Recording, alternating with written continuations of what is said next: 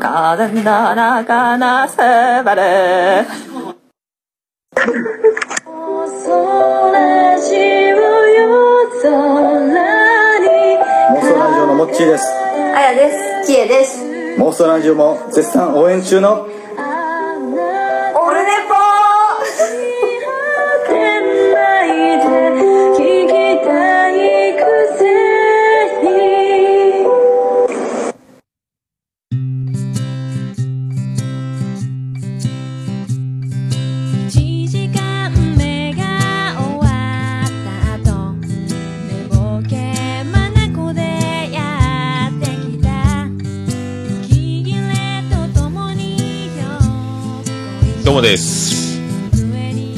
第112回9月25日金曜日でございます。時刻は1時を回ったところ昼間収録始めております。第112回でございます。はい。まあ今週もいろいろですね。まあいろいろまあいろいろでして。僕あの今休みなしなんですよ。えー、とこの前の小学校の同窓会のえー、といつでしたっけ？9月14日から休んでないと。これもう今月もぶっ通しで、えー、と10月の月曜日まではもうぶっ通しますと。ねまあ、そういう感じでやらせていただきます、まあ、今度月曜日は休みは休みなんですけど一応予約のみの営業という形でやらせていただきますんでよろしくお願いいたします。でまあ怒涛のシルバーウィークを過ごしましてまあおかげさんであのゴールデンウィークとかお盆よりも忙しかったんじゃないかな。まあそういうことであのなんすか？お腰の方にも、えー肩の方にもちょっと湿布貼って寝たりとかですね。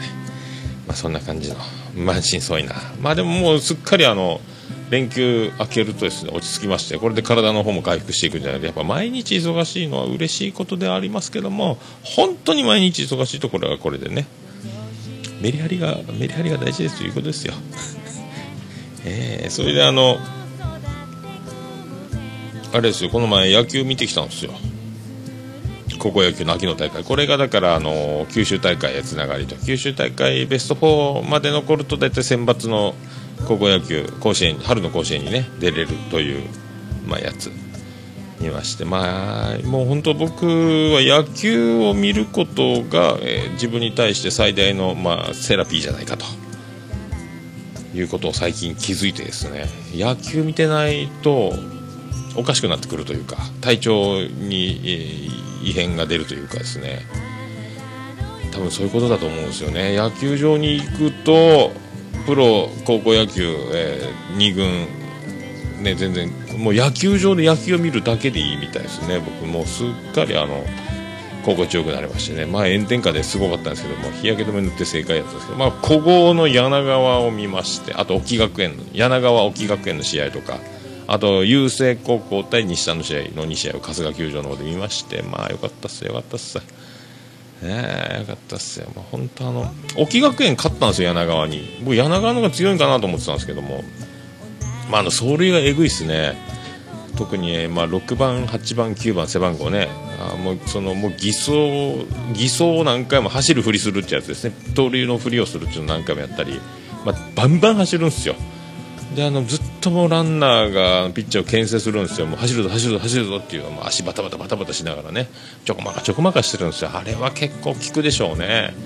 やっぱ今も本当ねウエイトトレーニングとかトレーニングも結構あのプロに近いというか技術っていうか、ね、上がってますんでウエイトもうみんなパワーがついてきてますから打つのは打つと思うんですよ。でピッチングもいろいろ球種が増えてきてますし、まあ、本当沖学園のエースも立ち上がりこそ何点も取られましたけどもそこからやっぱもうフォークが多分ワンバンのフォークだったと思うんですけどねフォークを中心に結構まっすぐも走ったしなかなかねすごい抑えてましたし、まあ、あとあとそのやっぱり走塁の力とかを使って勝っていくまあ軌道破壊じゃないですけど県大高崎張りの野球が結構主流になっていくんかなと。まあね、送ってチャンスを作って打って返すみたいなのプラス今もうそれだけでは難しいというところになってきたんかなと結構走塁がやっぱすごいなと思ってきましたね。まあねまあ、そんな野球見て、まあ、癒されて戻ってきてすぐ仕事なんですけども駐車場がもうあの春日県営運動公園みたいなところなんですけども駐車場いっぱいで結局有料に止めてで有料駐車場を止めたところにロッテリアがあってそこでロッテリアでハンバーガーとか買ったりお食事すると駐車料金割引するという特典が書いてあったんですよ。でちょうどあのちょっと千円札がなくて駐車場これ多分もしかして千円札だけの機械だったらこれ後ろ並んでる車に「おいな何してんじゃいい」って「すいませんどいてください」みたいなね、生産できないってなったら怖いんで、まあ、ちょっと僕は食べるつもりなかったけど、まあ、コーヒー飲みたいからハンバーガーエビバーガーセット頼んであとはまああの、ね、家族に、えー妻ジェニファーあたりが多分好きだろうからポテトとハンバーガーやって僕はコーヒーだけ飲めばいいと思ってですねお土産がてら買おうと。で、えー、とエビバーガー少々お待ちくださいとお時間いただきますと言われましたんで、えー、と入り口の椅子で座ってたら次あの野球観戦帰りですかね、まあ、結構女の子も見に来てたんでその若い女の子がですねまたあのカウンターでハンバーガー買おうと。女の子2人で来てですね。1人はもうあの並ばずに横で待ってて。で最初はあの店内でお召し上がりになられますかと。お持ち帰りですかと。店内でお召しお召し上がりですかという質問を投げかけますね。女の子がねカウンターからロッテリアの店員さんでスタッフがね。するとその女の子が一回ちょっとそこのカウンター注文するレジの前のカウンターから離れて席を見に行きまして空いてないなと。空いてないぞ。参ったなと。であの待ってる女の子にもう一度聞こうと思ってお召し上がり店内でお召し上がりますかというずっとそれをね言われたもんですからお友達そのまんま受けちゃったんですよその注文担当のスタッフに女の子にその球場帰りらしき女の子が「どうする？お召し上がる？どうする？お召し上がる?」ってその待ってる女の子遠くの女の子にずっと遠くというかまあちょっと入り口のところ立っててずっとレジから離れたところで待ってると。そこに大きな声で「ねえどうする？席ないけどお召し上がる？お召し上がらんでいいよね？お召し上がる？お召し上がる?」っていうずっとそういうもうずっと聞いてたんですよ。お召し上がるってなんじゃい？僕はずっと自分のエビバーガーがあるのを待ってたんですけどもちょっともうねずっと下を向いて、えーその時間帯を耐え忍んだと、まあ、笑いをこらえたということなんです、まあそういうことなんです。まあでも本当野球野球見れてよかったです。本当。そんな話です。あとそれとあの、まあ、メールをいただきましてポッドキャスト界の巨匠アマンさんからのメールをここでえー紹介してくる前回の感想いただきました。ありがとうございます、えー、と第111回楽しく聞かせていただきました。多分続かないラジオの Q さんのお便りにあった替え歌モノマネジングル。よく考えてみるとこれこそがオルネポらしさオルネポの宝なのではないでしょうか。私的には OTTM さんの奥様のやつが大変好きです。では失礼します。ということでありがとうございます天野さん。えーということで冒頭ですねあのお久しぶりでございますけどもあのおつみさんの、えーえ妻であります、えーステファン・ステファニーさんのですね、えー中島みゆきの「スバルバージョン」というので、今回はあの始めさせていただきましたと、えー誠にありがとうございますと、えーそういうことなんですよ、まあ、そういったところで始めていきましょうか。これ毎回ですねえー、とこれ本当にあのオープニングの、えー、とテーマが出てこないという、えー、感じですけども始めていきましょうか。はい、第112回でございます。桃焼きの桃屋プレゼンツ、桃屋のさんのオールデイズデポー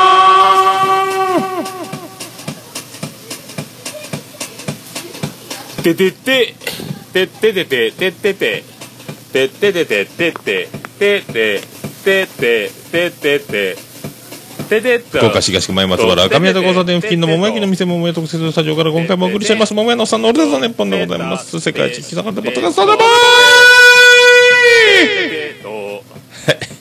はい、9月25日金曜日シルバーウィークも明けましてのんびりと、えー、満身創痍でやっております。えー、俺で第112回でございます。ありがとうございます。まあね、ちょっとずつ変化を変化をつけてるのかつけてないのかよくわかりませんけどもね、そんな感じで、まあ本当ね、iTunes のランキングの形が iOS9 からちょっと表示が変わりまして僕はもう完全に県外になってしまいましたけどもねこっからまあ趣味カテゴリーが逆にあのいろんなジャンルが、えー合併して表示されるようになって激戦区となりましたんでこれもう本当違うところへ移籍した方がいいのかと。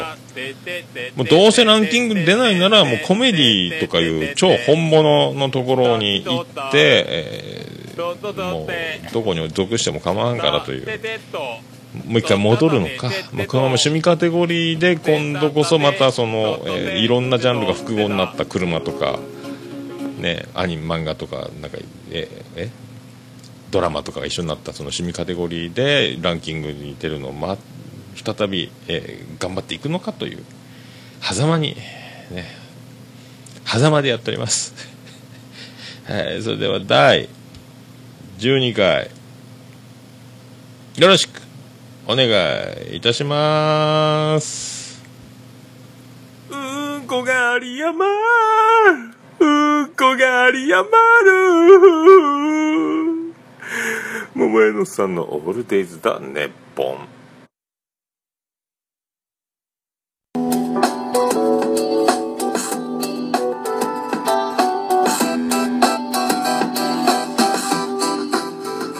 桃屋のさんのオールデイズ・ザ・ネッポンでは皆様からのメールやおはがきを心よりお待ちしております。メールアドレスは桃屋のさんアットマークオルネポドットコム。桃屋のさんアットマークオルネポドットコムでございます。そしてホームページのメールフォームからもさっくり送れます。いいことだと思いますそしておはがきは郵便番号813-0042福岡市東区前松原。2-11-11桃焼きの店桃屋まで。お待ちしてます。あと LINE アットもあります。よろしくお願いします。Twitter の DM リプライでも OK です。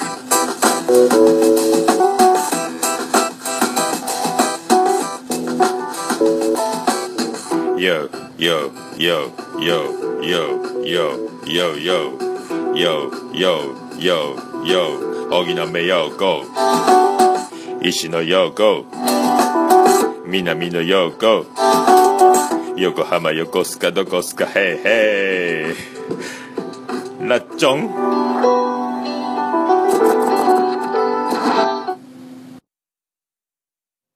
でということでお送りしております桃屋のさんのオールデイズのネッポでございます。第112回でございます。まあということでね新作のジングルをさっき撮ってとえ、うんこくの極み乙女バージョンをお送りいたしました、えー、ともう一個撮ってるんでまたどっかで入れようと思いますけども。まあねそういうことなんですよ。ありがとうございます。本当ジングルを最近はですね1時間を超える収録が続きましてジングルに大体30秒とか1分とか使ってるんですよ今までね。だからそういうのを入れ込むことによってもっと伸びていくので最近はもうブリッジだけを使って展開していく形をとってましたけどもまあねそういうことを言うてもですよ。まあもう何の縛りもいらないじゃないかと、まあ、最近思い直しまして、まあ、自由にやろうと。もともとそんなつもりだったでしょと。色気出してんじゃねえよと。ねもう大丈夫です。ランキングからも消えましたんで。皆様のおかげで成り立っておりますで、えーサイレントリスナーが3万人はいると、えー思っておりますけど よろしくお願いしたいと。えー、だからなんか高校野球見てですね僕もまあすっきり爽やかと。本当だから本当野球を見るのと本当あの美女の近くにいると。いうことがまあ僕にとっては一番いいんじゃないかと、まあ、まあ男たるものですね、まあ本当あの通常の通常の男性にとっちゃ、まあ、そういうことじゃないかと思いますよ、実際。まあ、なんつうか、あの、ね、独身の方は彼女を探すとか、えー奥さんを探す婚活をするとか、えーね、あのそうやって一生懸命女の子にちょっかいを出して、えー日々、えー作戦を積み上げて、まああのまあ、悪い悪い表現をすると女のケツをかけますみたいなことになりますけども、えー僕らの立場からしてですねそういうわけにもいきませんので、まあもうね、どうしようもないんですんで、まあ、ぜひともですね、まあ、本当あのねあのもしそういう危ない展開になるという、まあ、なぜ、えーそういうことが起こるのかとそれはあのそこに、えー山があるから登山をしてしまうのと同じでございますんで、えー登山道入り口へは絶対に近づかないでほしいという、えーまあ、ことが一番だと。だから、あの景色を眺める美しい景色だ、これが癒しですから、もうそういう気持ちをどこかにですね、まあ、保つということが大事だと。ね、私は何を言ってるんでしょうか。なそばにいるだけで結構いいと思いますよ。まあね、手を握るとか、抱きしめるとか、えーそういうことだけではないと。え綺麗な人の近くにいると。女の人の近くにいると。まあ、究極そうですよ。女の人の近くにいればいいという生き物ですよ。ね、もうしょうがないですよ、これはもう本当ね、女の人から生まれることでしかこのようにあの肉体を持って活動しませんからね、え性別が男という、えーものですんでで、自分はですね埋めませんので、どんなことをしてもあの自分から新しい生命が宿ることはありませんので、まあ、本当そういう作りなんじゃないかと思いますよ。ね。はい。えーそういうことでよろしくお願いします。あとですね、あの、無事に先日、えー11月1日2日に行きます東京へ向けての旅費をですね、えー支払いが終わりまして、あとはもう僕の体が、えー東京へ行くだけと、えー心ここにあらず、えーこれ、肉体の問題と、あと健康で、え風邪もひかずに、えーベストコンディションで迎えたいという所存でございますね。で、昨日岡村さんの、えーオールナイトニッポン聞きますと、ついに、ね、まあ、僕もびっくりしましたけど、メイジェイさん出れますと。えーね、アナと雪の女王でおなじみのメイジェイさん。まあね、くしくも前回、えーね、3の Q さんからのメールいただきましてあの僕も「アナと雪の女王」に非常に近いジングルを持っておりますんでそれを流したところであって本当世の中に僕は奇跡的にリンクしていってるなと。ねえーありのままの歌ってるジングルを歌ったもうその翌週にはメイジェイさん出演決定とこれでですね僕はですねえー森脇健児さんもはじめ知念里奈さんはじめ、えーメイジェイさんも見れるとこれは横浜アリーナすごい子すごいことなんだすごいことになってるんじゃないかとやりましたね本当ね。いや楽しみ。やまだまだビッグアーティスト、発表されると思うんですけどついに一般発売も始まったみたいですけどね。僕はもう先行一番最初の先行で応募したのが当たりましたんで。いやーこれ楽しみやで。ね本当。まあ本当その、えー横浜アリーナに行った後からのお楽しみもたくさんありますんで、えーポッドキャスト関連でポッドキャスト界の巨匠アマンさんとも、えー会う、えー流れと。翌日はねポッドキャスター会の飲み会もあると。これはすごいと。すごいっすよ。そのまま、え翌日帰ってきて仕事と、ね、その流れ。まあそういうですねベストな連休あります。でベストな連休があるんですけども、えー、ともう1個、えー、とその同じ11月にですね我が親族にもめでたい、えー話が来まして、まあ、結婚結婚の儀と、えージェニファー一族の方で、えー結婚の儀があるということで、えーまたあの2週続けて桃屋が連休するということになりますね。ありがとうございます。まあそれは追ってあの営業の、えースケジュールとは追って桃屋の、えー桃焼きの店桃屋のフェイスブックページの方でお知らせしようと。えー食べログとかもあるんですけども食べログは僕一切触ってませんので食べログは今もう全くあの感知してませんのであれは最初はですね会員になって自分であのメニュー打ち込んだりしてたんですけどももうあの食べログさんはですねセキュリティが厳しくて毎回パスワードの変更というのをまあ何回もしなきゃいけなくなないいけないですよ。もうがっつり正しいセキュリティ。で僕それパスワード毎回変えてるどのパスワードか分かんなくなりましてもうログインできなくなってもうやめたんですけどももうでそれをもう一回教えてくれというとですねまた手続きは難しいんですよ。でもう一回あの再登録し直したり、えー営業許可証をファックスしたりとかっていうまあいろいろあるんでまあもうフェイスブックページもあるしもういいかと。だからちょっと情報が古いまんまと。前は一回ランチやってるって書いてたよとか言われていや書いてないと思うんですけどだったらお客さんの口コミブログの方で営業時間を書いててそれをお店の公式の営業時間の告知だと思い込んでた方がおったと。本当に申し訳ないと。県外からわざわざ来てランチやってないじゃないかと。大変申し訳ないですね。でも情報はよく確認するようにという注意書きが食べログさんの方も、まあ、その辺をねトラブルがないように書いてあったんですけどそこまでは見られてなかったみたいでまあねあるんですよ、どうしようもないですこれ。でも消してくれって言ったんですけど消せないみたいですからね。しょうがないですけども Facebook ページの方で新しい情報を発信するという形で、えーよろしくお願いしたいと思います。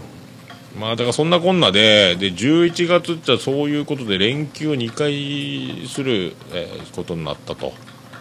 で、まあ、11月というのはライブハウス CB の、まあ、周年月間で強化月間でいろんなイベント豪華イベントライブ。で僕毎回あのビアンコネロが11月にやってきた時は大体あのおつみさんたちのバンドのツーマンとかですね、まあ、やってあるんですよ。スピキジとかビアンコネロでツーマンとか。そこで僕があの前説で去年は出まして惨敗して、えーちょっと体を、えーちょっと風邪をひいて寝込むぐらいになりましたですね。あの あのリベンジの、まあ、前、ね、おつみさんが登場してた時にも、出ろ出ろと、もう決まってるぞと言ってたんですけど、これ、出れないですね、これね。まあ、オファーこそは正式に多分来たのか来てないのかまだ分かりませんけども、まあ、軽く出ろよみたいなことはにはね、前の収録の時にもなってましたけどね。あの、おつみさん登場会の時のね。でもこれ無理っすね。今回ばかりは。まあまあ後でちょっとね連絡を、まあ、急遽そういう、ね、日程が入りましたんで、まあ、おつみさんの方にはですね、まあ、正式に11月むずいという旨をお伝えしなきゃいかんと。まあ、になりますんで、本当ね、その辺はね、楽しみにしてた方はおられません、多分いないですけど、出ませんので、よろしくお願いしたいと。まあ、その、まあね、だから、あと、まあ、ビアンコネロ1個の打ち上げ会場が桃屋でできるんなら、もう、あの、ね、受け皿になろうと思いますけどね、その時はね。その分ぐらいしかもうちょっと恩返しできないなと思います。誠にね、11月、がっつり、がっつり予定が詰まってしまったというところですよ。ねまあ、そういう、まあ、めでたいことですからね、これはもうめでたいこととしてお祝いしようじゃないかという流れ。でそんなで、まあ、あと先日ですねあのうちの桃屋のこの地元には吉本の、えー女ピン芸人のふるさとでもありまして今東京で活動中のですね吉本のエロリン・モンローでおなじみのあの辻香織子ちゃんの地元でございましてこの前帰ってこられたんですよ。夏休みという感じでね。でその同級生もう知ってますんで、まあ、もうオープンの時からいつも来てもらっててそのみんな女の子たちもう本当美人ばっかりがずらっと、えー4人か5人4人ですか、まあ、お桃屋で再会を楽しむという時がありましてですね。それで、まあ、あのうちの妻ジェニファーの方がですねちょっと呼んでるよとお座敷。ついちゃんたちが呼んでるよと。何事かと。何ですかと、えー呼ばれていったらですねもうびっくりですよ。その中の一人の、えー、と僕が一番推してる、えー女の子が、えー MT ちゃんっていうのがおりましてですね。びっくりでしたよ。あの最初はあの私ですね。結婚することになりました。っていうこうご報告を受けましてまあびっくりしましたね、まあ、おめでとうっていうことなんですよ。おめでとうということなんですね。全くあのおめでとうということなんですけども何ですかねこれね。この複雑な心境。ね、まあ、僕実際別に何もあの何もないですけどもあの手も握ったこともないし 何の一切の触れ合いもないですけどあれやっぱあのねこの子は本当にもう素晴らしいねと美人やねと言うてる子が結婚しますと。いう報告をすると。何ですかねこの複雑な感じはね。おめでとうなんですけどね。まあ本当おめでとうございます。いーびっくりしますね。まあそういうおめでたいことがいっぱいあるということですよ。ね。おめでとうございます。まあねまあたったそれだけです。なラッパが鳴りましたね。まあめでたいっていうことですよ。ねえ。まあびっくりしましたね。まあそれでまあまあね、辻ちゃんはエロリン・モンローですから吉本の女芸人の中でマリリン・モンローっぽい感じのコスチュームでね、えー一人でままあネタやったりするんですけどもね。まあそういう、まあ、女の子だけで話してるといろいろそういう、えー、と男の謎についてあとどういう子が持ってるのかとかいう話も盛り上がってて、まあ、僕もちょっとちょっとこの件に関して答えてくださいみたいな急に通りすがった時に通りがかりに質問されてですね、えー答えれない、まあ、僕なら僕なりに答えてたんですけども、えー僕の意見を言ってたらもうその中の女の子の一人の美人さんがですねそれは、えー一変態の意見だから参考にならないとバッサリいかれましてやっぱり僕は変態なんだなという、まあ、ことですよ。まあ、それはあのなんですか下着は可愛い方がいいのか可愛くなくてもいいのかというその、まあ、パンティー論議だったんですけどもね、えーまあね。そういうことがあるらしいです。普通の、えー子供っぽい綿素材の可愛いいちごのパンツでもいいじゃないかと。子供が履くような。いやいやいややっぱりがっつりセクシーな衣装パンティーの方がいいんじゃないかとかいう、えー話題で、え論争を交わしたところで、え僕はもうどっちでもいいと。その子供っぽいパンツでもねそれはそれでいいんじゃないかみたいなことを真剣に、まあ、どうせすぐ取っちゃったらもう分かんないですし、まあね、部屋が明るいわけでもないからみたいなことを一生懸命言ってたんですけどそういう言い方がちょっと気持ち悪かったんでしょうね僕ね、まあ、まあ一変態の意見ということで処理されましたんで、今後ともよろしくお願いしますと。まあそんなまあねパンティつながりでございます。何を僕は一人で、えー桃屋で言ってるのかという状況を皆さんさせていただきたいと思いますけども。長男ブライアンがどんどん今小学校6年生で大きくなっておりますんで、まあ、ズボンがまたちっちゃくなったということで、えー近所の安いあの島村的な洋服屋さん三期という洋服屋さんで安いズボンを2本ほど買うと。えっ、と買い出しついでに買いに行ってこいと言われましてでそのビリジャン群青緑のと長男長男ブライアンと3人でですねあの仕入れついでに車に乗せてですね買い物に行ってでそのズボンをレジで支払うときに、えービリジャン群青緑のが後ろから来て、えーもうちょっとこの79円でパンツが売りよっちゃけどこのパンツも一緒に買っていいかいな。79円のばあさんのパンツを一緒にレジに、え2つも持ってきやがってですね。長男ブライアンのズボンを買うときにですよ。横からこれ79円やったけんが安いけんがこれも一緒に買おうかと思うけどって後ろ並んでもいい一緒に買えよ一緒に買えよ。よかよか一緒に買っちゃうけんっつったけど。やっぱね長男のズボンの横に、えーばあさんのパンティ79円。よそわしかっちゃうね。よそわし。あの長崎弁でよそわし、えーこのよそわしよそわしよそわしか。ね。よそわしで検索してみてください。よそわしはい。まあそんなねことでございますよ、まあ、もう今回も本当、えー台本通りにやっておりますけども、えそんなとこですかね。そんなとこですか？ねまあ本当おめでたいおめでたいということでございますんで今日はおめでたい歌を捧げましょうか。ね。おめでたい歌を。ありましたっけ？おめでたい。おめでたいといえばやっぱりこれですビアンコネロで。この曲じゃないですか。いきましょうか。ビアンコネロで馬の骨。ついに明日だというのに僕のペン先はろくな挨拶もかけずに乾いた。君と出会った日のことから今日までのことを一つずつ一つずつ思い返した。目も合わせずに小さな声で二人でいればいつでも楽しいねって。そんな面影に目を凝らしながら探してはみたけれど。うん。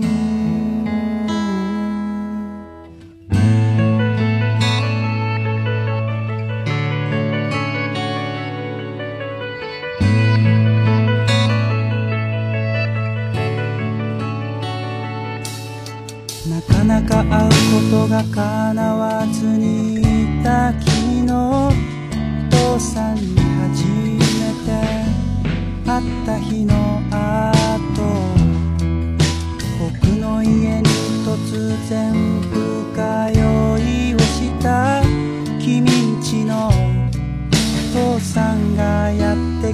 た。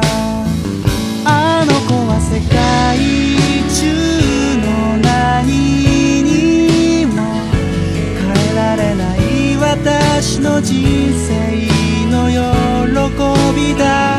君にとってもあの子がそれほどの存在っていうことだろうありがたいことなんだよ。な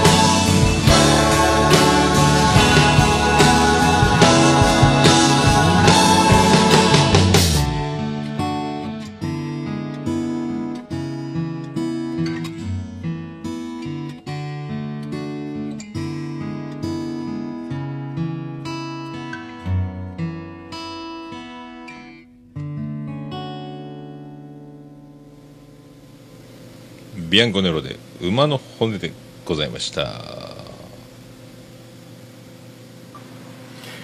あなたの部屋が5回連発。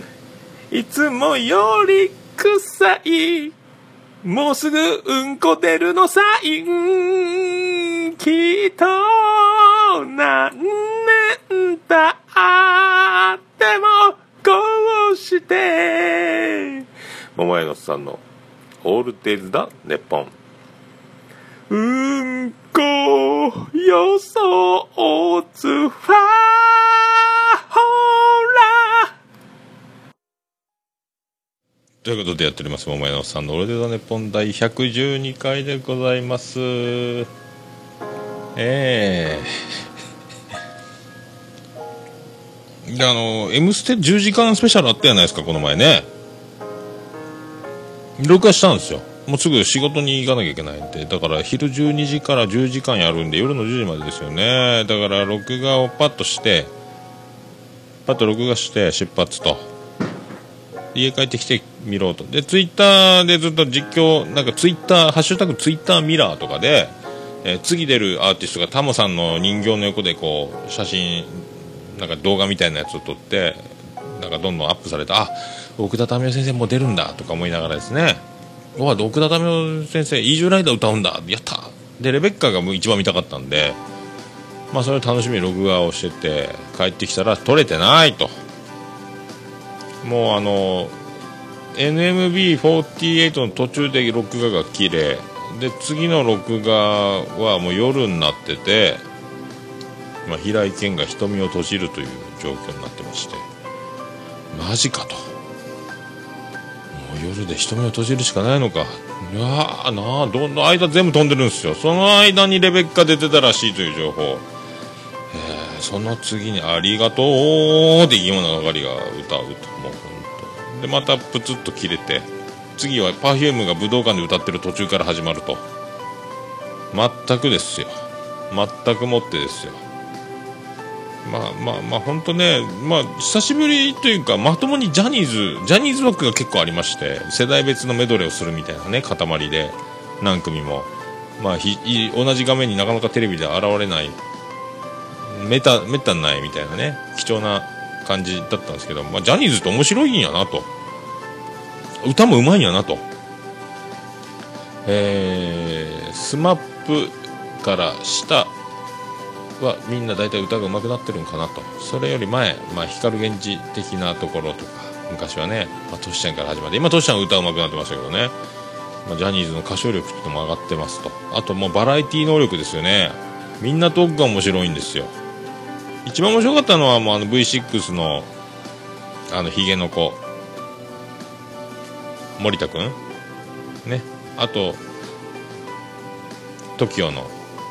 国分君との喧嘩のやり取り。あれ歌版で中居君と嵐の大野君がいつもやってたくだりに近いなというのをやってましたね。ああいう面白い面白くだりもやったり。関ジャニも面白かったですね。ああジャニーズって面白いんだ。歌も上手くなってるし。すごいんだと。やっぱすごいなと。なんかジャニーズ枠 EXILE 枠 AKB 枠。これが大きく大きな勢力でそれを軸にやってた感じもしますね。あとはまあやっぱねあのトップバッターがマッチ。マッチもやっぱ日頃歌ってないんですかね。やっぱね僕僕素人レベルでもカラオケいつも歌ってないと歌えなくなります声出なくなりますから、まあ、そういう感じが出てました。あと工藤静香さんも久しぶりなんでしょうかね。やっぱ声が、まあ、以前よりも声がやっぱ出てないなという。歌ってないからだなという。日頃そんなに歌をね仕事としてないっていうのがやっぱ出るなと。うん。ごめんなさい僕もだから歌ってないのもあるし僕もカラオケとかで2曲目から声が飛ぶみたいなね。特に飲み会でわーわー喋ってるともう1曲も歌える状況じゃなくなるという。まあプロと僕とは全く、まあ、性質が違うと思いますけどもちょっと共感したという。あとは森高さんがテレ朝の、えー昼間なんで後ろ外明るいんですよ。ガラス張りでビールで外六本木ヒルズとかが見えたりとかね。で私がおばさんになっても歌ってると。感慨深いじゃないですか。もうおばさんの年齢結婚して子供もいて森高千里が本当にその年齢40も半ばぐらいで私がおばさんになっても歌うと。感慨深いじゃないですかと。見た目全然おばさんじゃないですよ。はい。感慨深い。だ夜見たかったなーっていうね。森高さんは夜の感じが好きですけどね。昼間にまあいいですけど 感慨深かったと。まあいいことですよ。あとはフォーチュンクッキーでキムタクが聞いてないよと言いながら、えー引っ張り出されて踊って歌うところも面白かったしね、えー福山雅治はもう本当人間じゃないぐらい出来がいい感じもしましたし。あとあのゆずの栄光の架け橋アコースティックバージョンこれがちょっとあの緊張感というかですね。うまいね。まあ当然ですけども。まあよくストリート出身であることを忘れてないなというか。ねえ。周りのバックに頼らずにもうギター2人だけでやり通すというあの緊張感。すごかったなと思いましたね。ゆずすげえや。僕ゆずそんなにねもうあのめちゃめちゃ好きでとか聞き込んでるわけじゃないですけどああすげえなやっぱと思う。あの生放送ではやってのけるあの緊張感。アコースティックだけで。すげえなと思いました。ああ椎名林檎さんもすごかったしジャズバージョンみたいなね。愛子さんもすごかったと、まあ、そのところですかね。本当すあとラルク・アンシエル。まあ僕そんなにこれもそんなに僕ねあの、まあ、見る機会あんまないんですけどもハイドさんの声がかすれてるなと思ったんですよ。これで僕音源聞いた記憶昔の曲聞いた記憶が声が澄んでた記憶がしたんで出るんかこれと思ったら。やっぱりちゃんとすごいですね。ああいう声なんですね。ちゃんと歌えるという。ちゃんと歌えるって言い方も僕おかしいですけどもね。あもうすごいなと。すごい。あと x ジャパンもすごかったですね。あの YOSHIKI があの椅子の上に立つというくだりがありましたけども紅のところで。ちょっとよろっとした登るところ。あとギターの誰ですかね。あのものすごいもうひげが白髪になってましたけど X のもともといるメンバーの方ですかね。YOSHIKI さんが、えー椅子の上立ってるくだりを見ながら笑いをこらえてるシーンが1回抜かれてましたけどもちょっと面白かったんですかね。であんだけのドラムを叩いて心拍数上がってる中で、えーピアノが走らない。その後エンドレスレイン歌ってましたけども。すごいなと、まあ、あれ多分そういうのも兼ねてですかね。ボーカルのトシさんですか？ボーカル歌始まりでそこからピアノが入ってくるみたいな感じしてましたねピアノから入ると心拍数的にテンポが速くなるなりがちだという恐怖を、えーそれを制御する技だったのかという気もしないでもないですねね。あとあの V6 さんの「輪になって踊ろう」の時が「で」を歌い出しを間違った感が面白かった。緊張しすぎてというくだりも面白かったですけども、まあ、そんな感じでもう見たかったところを見ないまでも、えーまあ、楽しく見させていただきました。もうね録画が撮れてないの悲しいっすよ。はい。しょうがない、まあ、YouTube で見るしかないという形になりますけどもね、まあ、そんなところでございますよ。そんなところでございます。そんなところでいきましょうか。そんなところであのコーナー。ポッドキャスト次戦多戦知りませんのコーナー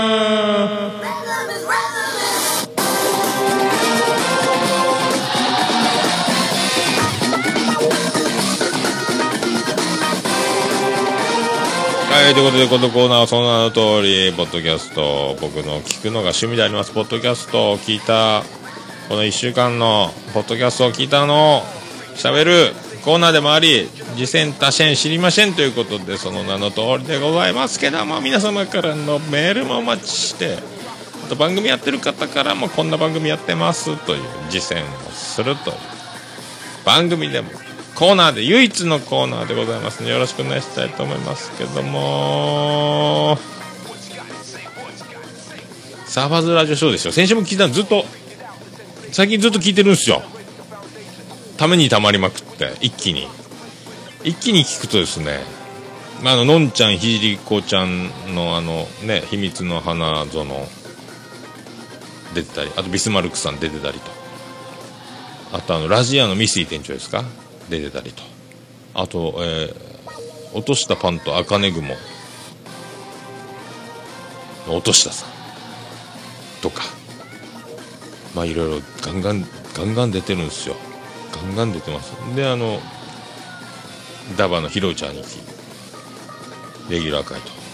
すごいですね。もうでも本当あの番組が、えー日本で最もあのあれですかね。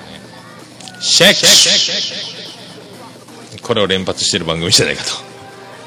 ね。でも武さんがなんかもうねあのだんだんだんだん研ぎ澄まされているというか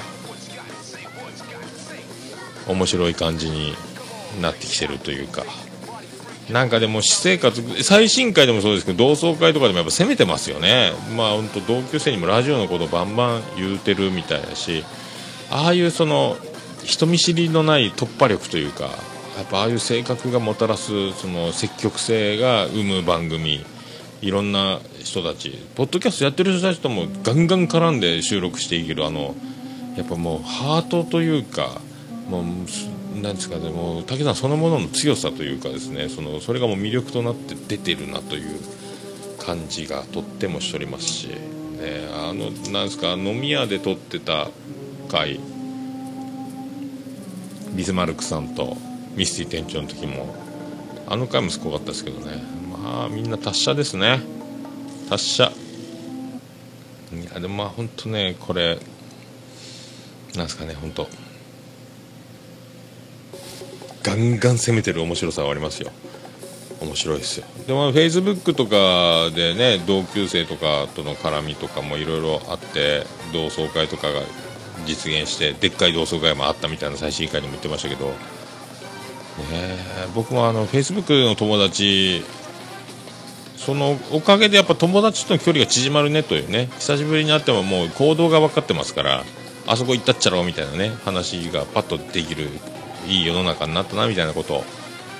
あとは本当僕もそうですけど本当友達登録はしてるけど、えー実際に会ったこともないし顔も知らないっていう友達も結構いるんですよね。まあアメブロやった時からのつながりでフェイスブックまでつながっていくっていうパターンもありますし一度も会ったことがないっていう友達結構あるんですよね。本当、えー竹さんの、えーヌード写真もあるかもしれないという最新回必聴でございますよ。あともう本当ずっと遡る遡る就活生キノコヘッドの回もありましたけどね。まあ、とにかくいろんな方とどんどん絡めるあの番組。だからカメレオンのようないろんな顔が出る番組ですよね。でも日本で一番シェックシュという単語を使ってるという番組だと思います。すごいっすねやっぱね。尊敬します本当に。あとまあいっぱい聞いたんですよ。あとまあ、えー妄想ラジオさん。今回ちょっとね重いというか重たいというかまあいろいろテーマがちょっと深くなってたりしましたけどね。でも人間は変われるのか変われないのかみたいなところもねいろいろ話してたり。あと命の重さとか男の弱さとか。まあそういうところですかね。話しましたけど。まあ僕は変わらない人は変われるか変われないかで言えば変わらない派人は生まれ持って変わらないそのもの本質は変わらないという派ですけどね、まあ、変わったというふうに、え受け取られたり、まあ、見えることがあったとしてもそれは変わったんではなくてもともと自分が持っているものを発見したに過ぎないと。新しい力が加わって新しい能力が備わって、えー世のみ変わったねじゃなくてもともとあるもともとあるものを見つけちゃったという感じですよ。なんかあのなんですかあの脳みそもほとんど使ってないっていうじゃないですか。潜在意識というか潜在能力というか。まあそれに近いんじゃないかと。もともとそういうことは変われるというか持っているものを気づいてないだけというか。まあねこの地球をくまなく、見て回ることは一生無理なようにですよ、えー人間が生きてる間に目にする生き物や植物などがほんの一部に過ぎないことであるのと同じようなところじゃないかと、まあ、地球そのもの宇宙そのものじゃないかと。一個人がみたいなとこはありますよ。だからもうでも本当生まれてから死ぬまで決まってる派ですから寿命を含め僕的にはですよ。だからまあ楽しみに楽しみに、まあ、捉えて日々過ごすと。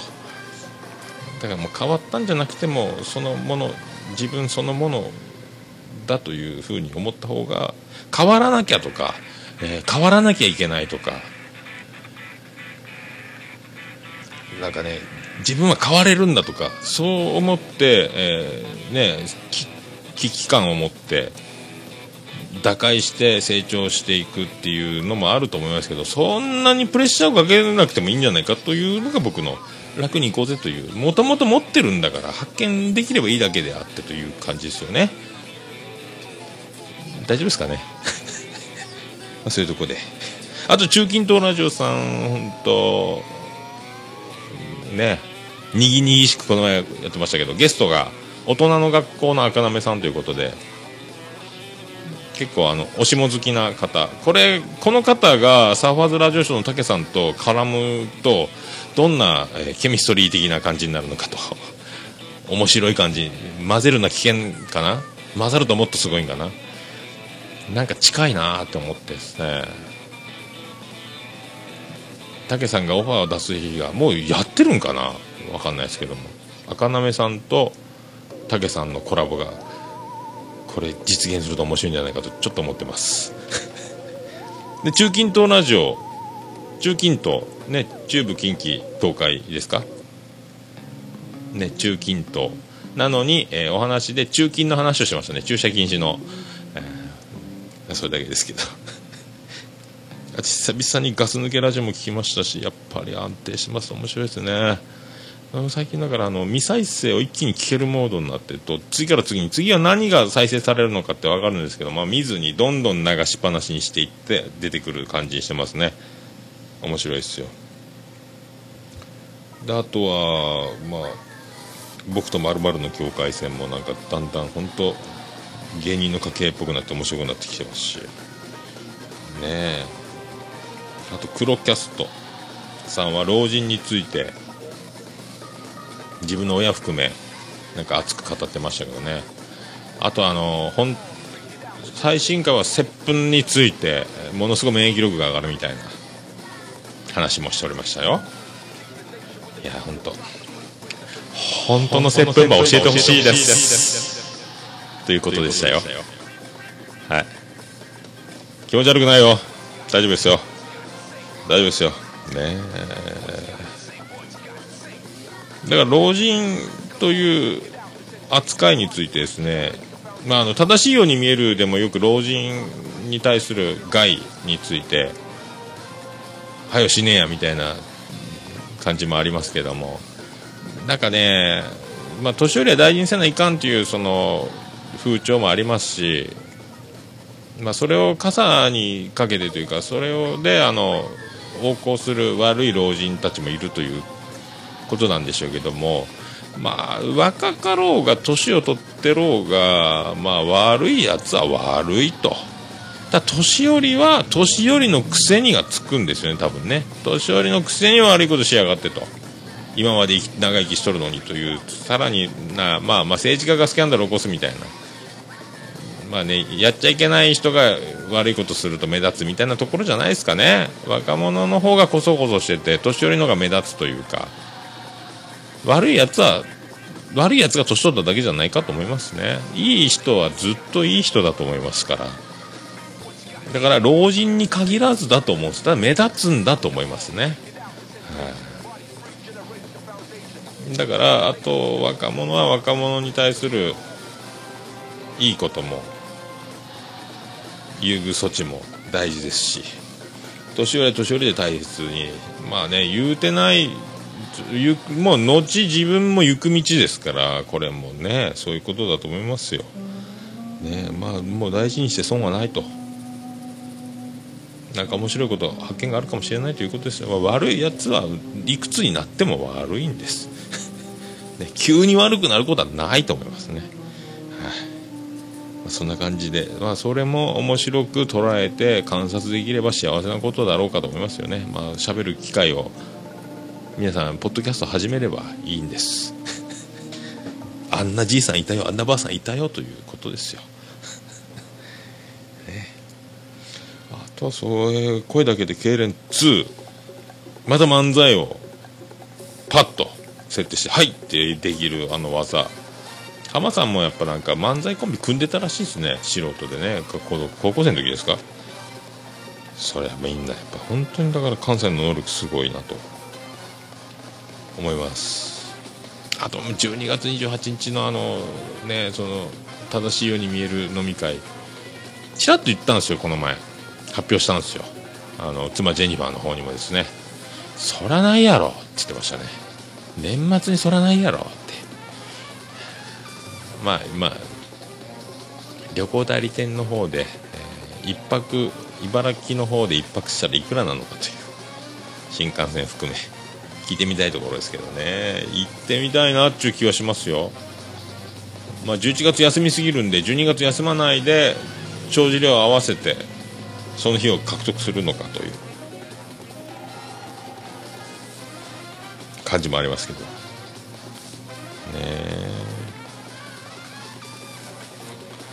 あと野木らひラジオさんをですねたまりにたまってて聞きましてまあ野木らひラジオ正直ですよ。ものすごく癖強いじゃないですかあの野木子さんというか。ね野木らひさん。面白いんですよ。この癖の強さが最初の取っかかりにみんな受け入れられるか受け入れられないかというところが大事になってくると思うんですよ。ものすごく癖が強いですから。これをあのんってでもね僕も最初うわうわうわすごい濃いなキャラ濃いなと。癖強いなと。でもだんだんだんだんですね。間を空けてちょっと聞いて。また間を空けてちょっと聞いてでだんだん放送回がたまりにたまってきてまたちょっと聞いてと言って今もうめっちゃ面白くなってきましたね。これ面白いわと思いますね。あの人すごいっすねなんか、歴史のことも僕、まあ、おもれきさんもそうですけども苦手勉強苦手ですから、まあ、全部もう全く何のことかもうなんとなくもわからないことも結構多いんですけどもそれでも面白いですね。なんですかねあの人の凄さというかキャラの設定の濃さというか一人何役もこなすところ一人喋りやけど会話形式に持っていくというかですね。でまあうんと細かいいろんな細かい僕と同じ匂いがするというか気にしすぎ気にしすぎな感じがちょっと近いなといろいろ細かいところに気がつく。僕は心配性の塊を最近気づいたんで近いなという感じもしないでもないですけどね。あと今度音亀さんに、えー、とあの3の Q さん多分続かないラジオの Q さんがゲストで出てる回があるんでこれもまだ聞いてないですけどね。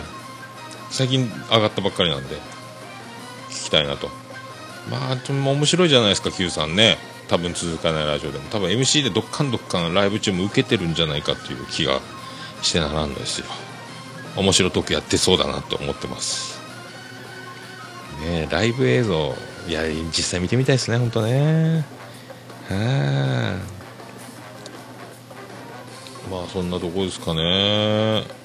まあ本当妄想ラジオさんは今回はいろいろねあの深いテーマで話しましたけどね。なんかあれですよあの同じようにですねうちもあの妻ジェニファーのお母さんが早くに早くに亡くなるということが一回あってですね。それでまあお父さんが1人になるというロバート国王ですけどね、まあ、それからまあね福岡にはおられないんですけど毎月福岡にうちに泊まりに来て桃屋で飲んでで近所のスナック飲み歩いてという。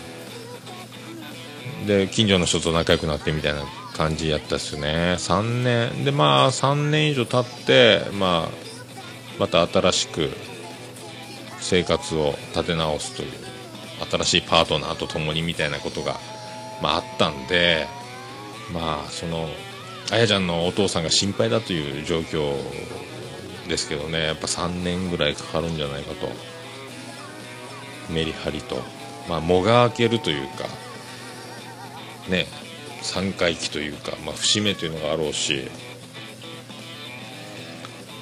人がどうこう手を出して変われるもんじゃないですからね、まあ、本人がある程度の時間をかけるしかないと思うんですけどね。まあ本当それも含め立ち直らないとなるともうでもそれも含め本人の人生というふうに思うしかないですもんね。何が周りにできるのかとか考えても、まあ、るようでないような気がするんですよね。まあねそばにいるとまあ本当ね喧嘩するのは喧嘩するもよしという感じですけども楽しくするなら楽しくするとかいろいろまあ本当それぞれそのまあ人のことじゃ人のことやから分からんちゃ分からんですもんね。身内でも分かんないですからね。僕も自分の母親のことが分かってるで分からないという。ね。ていうか誰一人として僕は他人身内親兄弟のことを、えー本当のところまでは分かんないと思うんですよね。自分のことすら、まあ、分かんないっていうかまだまだ分からないとこもあるというかですね。分かんないもんは分かんないんですよ。でももうでもねそれねいいんすよ。まあ目の前の起こったことやる羽目になったことを、えーやると。できる限り、えー重く楽し受け止めず楽しくやるというのがまあいいんじゃないかという僕はスタイルでやってますけどね。いかがお過ごしでしょうか皆さんね。はい。まず1時間経ってしまいましたんで。さっくりと。言ってるようで言ってないと。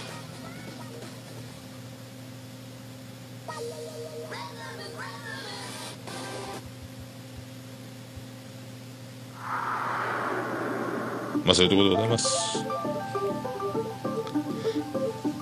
まあ全部こんなところですかね。まあいろいろまあきまあ本当ねどんどん聞いてるんですけどどんどん新しく回が皆さん更新されてるんでいたちごっこみたいになってますけども。でも今やっと最近はですねガンガン聞けるようになってきたんでどんどんまあ聞いていきたいなと。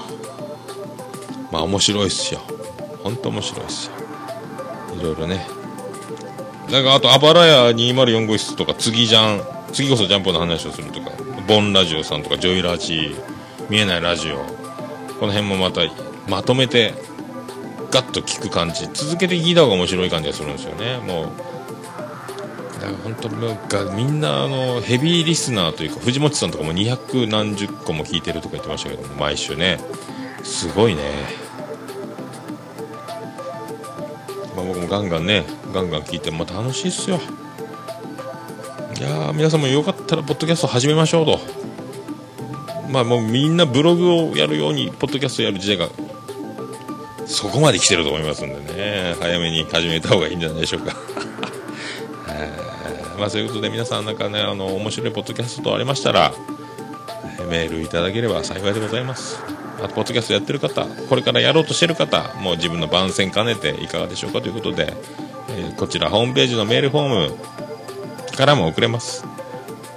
あとは通常のメールは桃屋のさんアットマーク G、えー、桃屋また G が出て G が桃屋のおっさんアットマークオルネポドットコム桃屋のおっさんアットマークオルネポドットコムまでお願いします。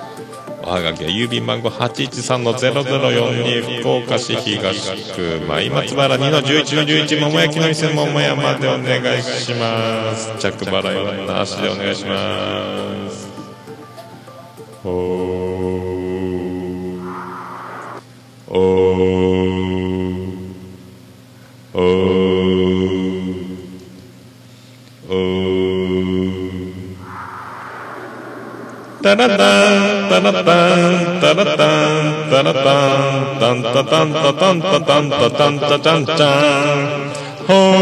ハンダハンハーハ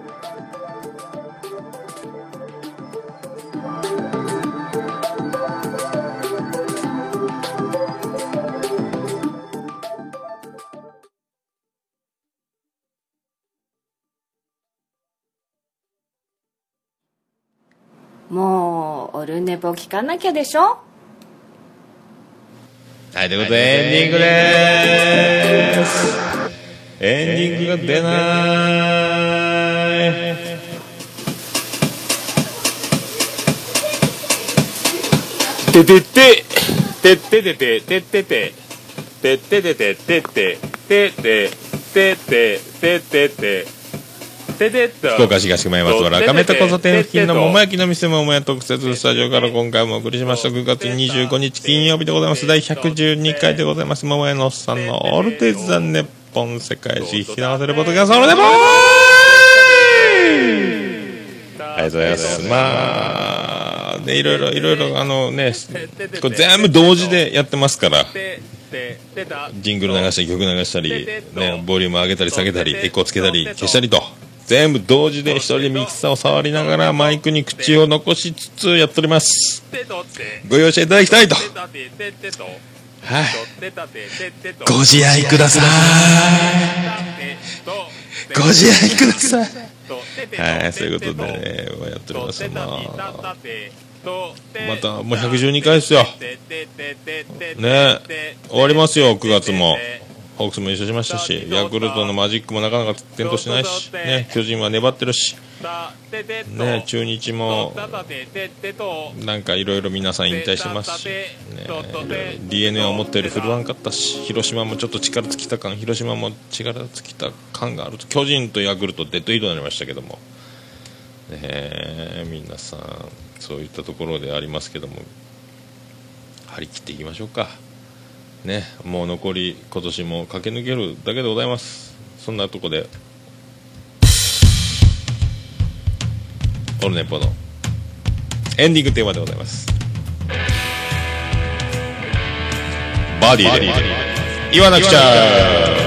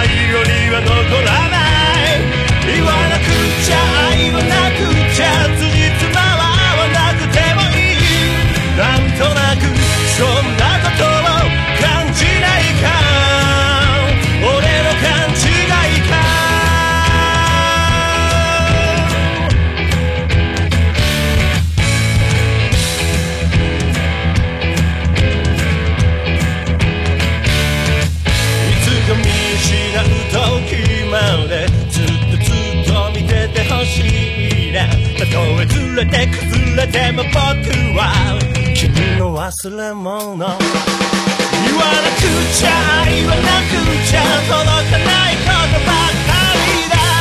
本当に大切なものしか最後には残らない。言わなくちゃ言わなくちゃ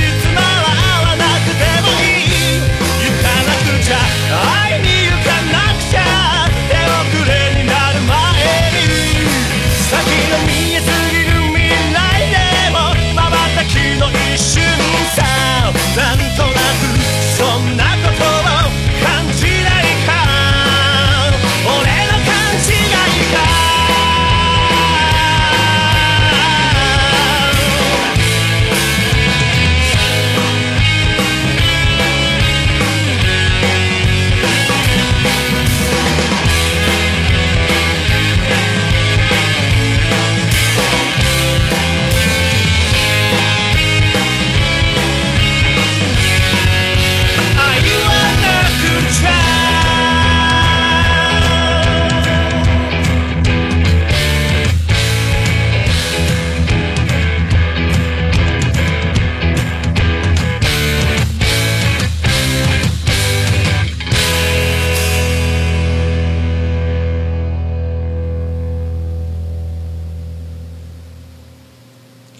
それでは皆さんまた夢でお会いしましょう。あー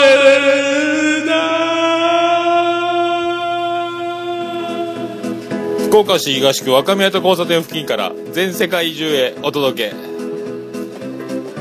桃屋のおっさんのオールディーズ・ザ・ネポー。